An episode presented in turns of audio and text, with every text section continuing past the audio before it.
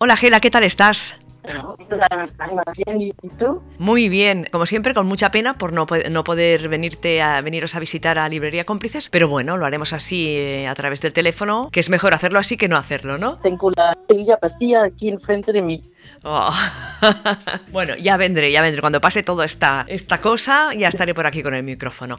Eh, a ver, ¿qué, ¿qué, nos recomiendas? ¿Qué lecturas nos, nos, has preparado para hoy? Como ya vienen los Reyes y Navidad y todas sus cosas, y aparte de que ya yo creo que el invierno es un buen tiempo para leer, pues tengo aquí seis novelas diferentes para recomendar para, para este invierno. Pues mira, y son, son novelas diferentes que, que están, las tenemos aquí en las baldas de la librería, que muchas veces la gente va a la sección de novedad y se olvidan de lo que hay en las estanterías, pero ahora los he sacado para, para, para este mes. Tengo aquí Algo Salvaje de Karen Kalmeika, que es un, Karen Kalmeika es una de estas autoras que hay que leerla, que es la reina del romance, y tengo uno aquí que se llama Algo Salvaje, que es una novela que a mí me ha gustado, sobre todo porque tiene cierta, cierta connotación política, porque uno se presenta para ser la alcaldesa de San Francisco, entonces eh, tiene intrigas políticas que me gustan. Tengo otra novela así, eh, romance que se llama Tan cerca, tan lejos de Georgia Beers, que es una novela de un romance de oficina, mm, es muy popular, es es quizá la novela que vendo más eh, en este género, tanto en papel como en, en ebook, que todo eso también se pueden claro, si no se pueden eh, comprar en ebook, que también es una manera tan, si no puedes pasar por librerías, pues hay la versión en ebook, ¿no? que puedes, eh, puedes comprar y además es transparente. He sacado una policíaca, una policíaca muy buena, claro, ¿no? no sería mi recomendación sin uno, ¿no? Claro. Claro.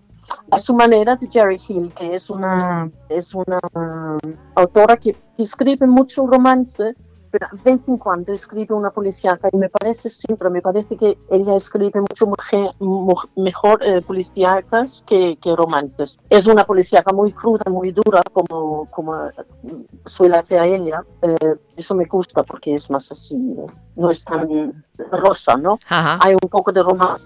Aquí Tocando Tierra es una novela lésbica y toca temas como diferencia de edad, diferencia de nacionalidad, el racismo, es em, dentro de una historia de amor, ¿no? Entonces, como, como toca, yo pienso que es muy interesante porque hablan de todos estos temas que, que bueno, olvidamos que también hay, hay racismo y homofobia por ahí, ¿no? He sacado una novela clásica de dos amigas, como se llama, El aniversario de su muerte, que se murió bastante mayor en, en África, que es una, eh, una inglesa que ha escrito una novela lésbica en los años 30, que, que bueno, pues como te puedes decir, justo creo que antes de la, la guerra en, Inglaterra. La última que tengo aquí es No imagino otra vida de Shamin Sharif, que esto la gente le conoce por la película, pero es mucho mejor un libro, que también es una historia de amor y también habla de, de diferencias de religión, de raza y,